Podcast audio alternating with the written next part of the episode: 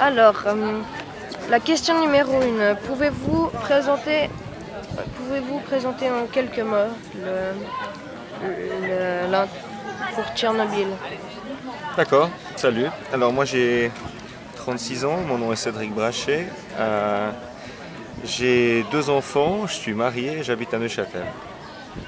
Ok. Euh, quel âge avez-vous en 1986 et que faisiez-vous à l'époque Alors en 1886 j'avais 13 ans et j'étais, je pense à peu près comme toi, à l'école. Oui. Et quelle était la chose la plus importante pour vous Alors la plus grande, la chose la plus importante pour moi à l'époque c'était de réussir dans le sport. Ok. Et pour l'accident de 1986, comment avez-vous appris ce qui s'était passé à Tchernobyl?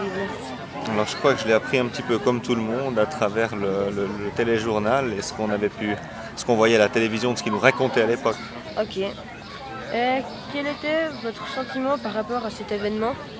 Alors c'était un sentiment qui était, qui était mitigé, on ne se rendait pas vraiment compte quel était la- l'impact que pouvait avoir un accident comme celui-ci parce qu'il n'en était jamais arrivé un comme ça. Euh, on savait que ça pouvait être dangereux, mais les médias, la télé, le téléjournal nous disaient que finalement c'était pas très très grave et que- et qu'on ne devrait pas trop avoir de problème là-dessus. Ok. Et comment a-t-on parlé de la diffusion du nuage radioactif sur l'Europe? Encore une fois Comment a-t-on parlé de la diffusion du nuage radioactif sur l'Europe? Alors c'était assez intéressant de voir ça parce que j'ai un petit peu l'impression que chacun des pays euh, disait qu'il y avait un petit peu moins de nuages chez eux que dans un autre pays. Donc euh, surtout la France a, a dit effectivement que le, que- que le nuage n'est pas du tout rentré en France alors que c'est absolument impossible. Et euh, le, nu- le nucléaire aujourd'hui Quelles sont les leçons de l'accident de Tchernobyl? Alors je pense que les leçons de Tchernobyl c'est quelque chose euh, d'assez intéressant. Je pense que on doit, vraiment faire attention. On sait que le nucléaire, on, s'est rendu compte, la population s'est rendu compte que le nucléaire était dangereux, que c'était une source d'énergie importante, mais qu'elle pouvait avoir des conséquences très importantes sur les gens, sur la façon de vivre, sur l'écologie, sur les animaux, sur, plein de choses. Et on a dû, je pense, euh, régler les questions de l'approvisionnement en énergie nucléaire d'une manière beaucoup plus restrictive et, je dirais, euh, condensée.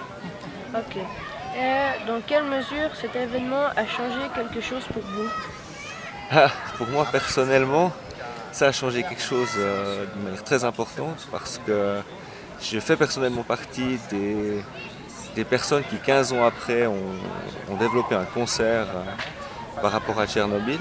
C'est-à-dire que j'ai dû, euh, j'ai dû me faire opérer, que j'ai passé 2-3 ans pour me soigner, pour me soigner de manière assez lourde euh, sur le cancer. J'en suis guéri aujourd'hui, donc je suis content de pouvoir dire que- qu'on a passé par là. Par contre, euh, c'est des questions qui ont, qui ont beaucoup impacté mon existence. ouais. Ok. Et que pensez-vous de l'énergie nucléaire aujourd'hui? Je pense que l'énergie nucléaire aujourd'hui, c'est quelque chose d'indispensable. C'est quelque chose par laquelle on doit faire extrêmement attention quand on, quand on gère sa production.